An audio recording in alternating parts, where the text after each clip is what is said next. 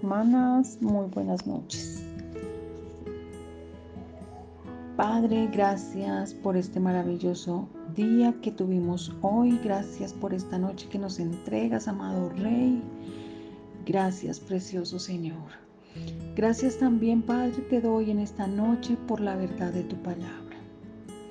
Oro, Señor, para que cada una de nosotras abramos nuestros corazones, Señor. Y te pedimos, Padre, que derrames de tu espíritu. Y ten, Señor amado, Papito Dios, derrama también de tu palabra. Que esta noche, amado Rey, y no solo esta noche, Padre, sino cada vez que leamos tu palabra, que la estudiemos. Señor, que haya, que descienda una revelación del cielo y que la verdad de tu palabra esté depositada en nuestros espíritus y que nuestras vidas, Padre amado, nunca más sean iguales. En el nombre de nuestro Señor Jesucristo. Amén y amén. Bueno, amadas hermanas, me gozo en esta noche y le agradezco al Señor eh, por poder compartir, tener el privilegio de compartir una porción de la palabra con ustedes. En esta noche, amadas, quiero hablarles de las relaciones sobrenaturales. Y quiero empezar a hablarles de nuestra relación con Dios, pero también de la relación con las otras personas. Y para nosotros poder entender nuestras relaciones interpersonales debemos entender primero nuestra relación con Dios. Por, porque creo que el mejor ejemplo en cualquier área de la vida es Jesús. Y quiero hacer referencia a, en la palabra al libro de Hebreos capítulo 12, donde está el subtítulo que dice, puestos los ojos en Jesús. Y el versículo 12, puestos los ojos en Jesús, el autor y consumador de la fe. Entonces, poniendo nuestra mirada en Jesús, les hablaba que Él es el mejor ejemplo en cualquier área de nuestra vida. Y cuando entendemos estos principios verdaderamente nos damos cuenta que son principios que cambian vidas. En cualquier relación, el ingrediente principal va a ser el amor. Y la razón por qué ese ingrediente principal es el amor es porque Dios nos amó a nosotros. Y en ese amar es que Él nos lleva a tener una relación. Ustedes saben que hay diferencia entre amigos y conocidos y hablando de tantas redes sociales y bueno, lo que sucede en el Facebook, nosotros podemos tener muchos amigos, 100 amigos, 120, 200, bueno, hay muchas personas que tienen mil amigos. Bueno, Facebook los llama amigos, pero de hecho son personas conocidas. No todos son amigos. En mi caso personal, algunos los conozco, algunos los vi una o dos veces, con otros compartí eh, talleres de, lo que estudiaba, de talleres de country cuando pintaba, de uñas, bueno. Entonces son personas que se van agregando. Facebook los llama amigos, pero ellos simplemente son conocidos. Porque no conocemos ni su corazón, ni sus vidas, ni su familia, son conocidos. Pero también una parte de ellos sí son amigos, son personas que sí conozco, que sí conozco sus familias. Obviamente también tenemos hermanos en, en Cristo, entonces son amigos, ¿cierto? Es una profundidad diferente. Porque hay algunos que no los conocemos a profundidad. Asimismo, nosotros no somos conocidos de Dios, porque Jesús cambió todo ese panorama. Él vino como hijo, revelando que hay un Padre. Él dijo, oren de esta manera. Padre nuestro que estás en el cielo, santificado sea tu nombre. Padre nuestro, Padre nuestro. Ya Dios no es un personaje distante, ya no estamos separados, sino que Él nos acercó a sí mismo y por la sangre de Jesús hemos sido renacidos como hijas e hijos de Dios. Y esto es una relación. Entonces vamos a ver Dios cómo empezó su relación con nosotros. Y las invito a que vayamos a Juan 3:16. Juan 3:16 dice la palabra del Señor, porque de tal manera amó Dios al mundo que ha dado a su Hijo unigénito, para que todo aquel que en Él cree no se pierda, sino que tenga vida eterna. Empieza su relación, amarnos. Él nos amó primero, nos amó. De tal manera amó Dios al mundo. Y quiero que vayamos y leamos, por favor, también Efesios 2.4. Efesios 2.4 dice la palabra del Señor. Pero Dios, que es rico en misericordia, por su gran amor con que nos amó. A causa de ese gran amor con el cual Él nos amó, aun cuando estábamos muertos en nuestros delitos y pecados, nos dio vida juntamente con Cristo. A causa de ese gran amor. Y quiero que leamos también, por favor, Juan 17, 23. El verso 23 del capítulo 17 dice, Yo en ellos y tú en mí, para que sean perfectos en unidad, para que el mundo conozca que tú me enviaste y que los has amado a ellos también, como a mí, perdón, y que los has amado a ellos como también a mí me has amado. Y mira lo que dice, me llama la atención este verso, lo especial, lo maravilloso que es, para que el mundo conozca que tú me enviaste y que los has amado a ellos como también a mí me has amado, a ellos, al mundo. Padre, muéstrale al mundo que tú los amas. Me parece tremendo, qué mayor o mejor manifestación de amor, porque es al mundo, gente que no cree, personas que ni siquiera le conocen al Señor. Padre, muéstrales que tanto los amas. Es especial, es maravilloso sentir y saber ese amor que el Señor nos da y es ver cómo nosotros tenemos la capacidad de adentrarnos a esa relación con el Padre. De la misma capacidad que Jesús tenía, la misma calidad de relación con el Padre, donde Jesús era su único hijo. Pero esto ha cambiado hoy. Gracias al Señor. Él ya no es el único hijo, ahora es el primero entre muchos entre muchos otros hijos. Es decir, yo soy una hija de Dios. Tú eres una hija de Dios. Ustedes son unas hijas de Dios. No es cualquier relación. Y no es tampoco una relación que carezca de valor.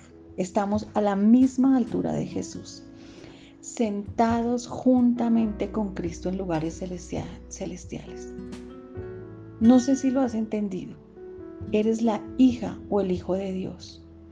Él es mi Padre, Él es tu Padre. Ahora, ¿cómo ocurre esta relación? Él me amó. Me amó en el inicio. Él me ama incondicionalmente. Y Él me promete que nunca parará de amarme. Quiero invitarlas a que leamos ahora Romanos 8:14.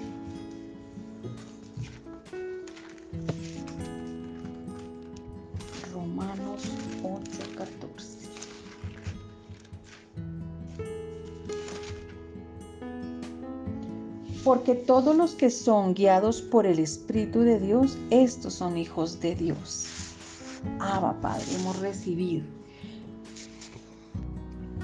El Espíritu Santo trae testimonio a mi espiritual de cada una de nosotros, que somos hijas de Dios. Entonces, si somos hijas de Dios, también somos herederos y somos coherederas junto con Jesús. Al final del capítulo 8, se hace la pregunta, ¿qué me puede separar de este amor? ¿Qué nos puede separar de este amor del Señor? Nada, nada en este mundo, nada en ningún otro mundo, nada en lo natural, nada en lo espiritual, ninguna persona. No hay demonio. Nada, nada me puede separar del amor de mi Padre. Y ese es el comienzo de Dios en esta relación. Empieza diciendo, yo soy tu Padre, tú eres mi hijo, eres mi hija, y yo te amo y te voy a amar para siempre, y jamás pararé de amarte. ¡Wow! ¡Qué manera de empezar una relación! No tenemos que ganárnoslo. Permítanme decirles, uno no se puede ganar más amor. Su amor, el amor de Dios, del Padre, es incondicional. Entonces debo tomar esta misma verdad y aplicarla en todas las relaciones. Pero debe haber algo en el amor que hace que el corazón de las personas se abra para hacer que ellos reciban lo que queremos darles porque nuestro Padre Dios tiene un plan en nuestras vidas. Él quiere que hagamos cosas. Él tiene tareas para nosotros, para sus hijos. Tiene un lugar para que nosotros vivamos. Gente que quiere que conozcamos. Él da tareas a sus hijos. Pero Él no empieza esta relación con una tarea. Empieza con el amor. Ahora, en el camino vamos creciendo y Él trae corrección. Dice la palabra de Dios que Dios al que ama corrige, pero no empieza con corrección, empieza con amor. Pero cuando empezamos relaciones con corrección, nadie va a querer recibir de eso. Y quiero poner un ejemplo de un jefe que llega a la oficina y reúne al personal, a los compañeros, bueno, reúne a sus empleados y cada mañana los reúne y les recalca sus fallas. ¿Dónde están fallando? ¿Qué no están haciendo bien? Eso baja la moral. Y si bien este es un ejemplo de un jefe, también puede suceder en nuestros hogares, con nuestros hijos. Pero terminando o, eh, siguiendo usando este ejemplo, em, es muy complicado en una empresa donde todos los días el jefe haga eso. No mire lo bueno, sino les recalca, miren, esto están fallando, en esto están equivocados, esto hay que cambiarlo, esto hay que corregirlo. Eso hace como que se coja pereza, o sea, nadie va a querer recibir de eso todo el tiempo las fallas, la dificultad, lo que, lo que se hace mal, lo que se hace mal. No. Pero si ese mismo jefe llega todas las mañanas a lo colombiano con un tintico y almohábana, dirían que es un jefe que se preocupa, que está invirtiendo en las personas. Cada persona diría, sí, está invirtiendo en mí. Y, se, y ahí podemos ver o entender el valor que el jefe les está dando a sus empleados. Y a causa de ese valor o ese amor que les manifiesta atendiéndolos, o bueno, de pronto no tendría que ser llevándoles algo, sino al contrario de, recalcar sus fallas, esa palmadita lo estás haciendo bien, si lo haces bien. Y ya después de que se hace sentir bien a la persona, que, que invierto, que me doy cuenta que es importante, que veo lo bueno que sí hace, en ese momento sí se puede o llegar al momento de impartir la corrección, ¿sí? Como igual podría pasar con nuestros hijos. Es decir, que en todas las relaciones debemos amar primero y en segundo lugar debemos corregir. Quería buscar como un buen ejemplo para describir el amor y pienso que un buen ejemplo pues, son los hijos. Para, los que, para las que tenemos hijos o los que tenemos hijos, podemos darnos cuenta que ese es el amor de Dios. Y yo decía, nosotros creemos que amamos. ¿Cómo será el, el Señor que sí ha dado todo por nosotros? Pero en este caso, en este ejemplo, que yo quería como mostrar ese amor que podrían ser los hijos. ¿Por qué? Porque nosotros como padres somos consentidores, los amamos, jugamos con ellos, los mimamos. De hecho, siempre los ponemos a ellos en primer lugar. Cuando vamos a, comprar algo, cuando vamos a, suplir una necesidad que de pronto hay tanto de nosotras como de nuestros hijos, pensamos primero en nuestros hijos y siempre, no sé si usar la palabra que nos sacrificamos, sino dejamos de comprar cosas para nosotros o de suplir alguna necesidad para suplirles primero a ellos. O sea, así somos los padres. Entonces, de esa manera es que se muestra el amor. De hecho, muchas veces somos hasta alcahuetes con nuestros hijos, pero no quiere decir que no los corrijamos. También así como les damos los mimos, los amamos, los consentimos, también hay momentos donde hay que corregirlos, pero nosotros no estamos corrigiendo todo el tiempo. Todo el tiempo no hay esa corrección en, los hijos, pero sí los llevamos o sí hay momentos donde debemos corregirlos y enseñarles la, la razón de la corrección, porque muchas veces la corrección es para guardarlos de peligros. Ellos no entienden, por lo menos cuando son pequeños, bueno, ni aún grandes, pero uno no quiere que hagan ciertas cosas, ciertas amistades o hay muchos peligros para las que conducimos y los llevamos, no te bajes, no vayas a salir corriendo porque hay muchos peligros, eso es corrección, como no hacen caso, entonces tenemos que corregirlos. Pero la relación no es solamente corrección, eso en cuanto a nuestros hijos. Y en la relación con nuestros esposos o esposas, también debemos caminar en amor para que funcione, ¿cierto? Siempre debemos ceder.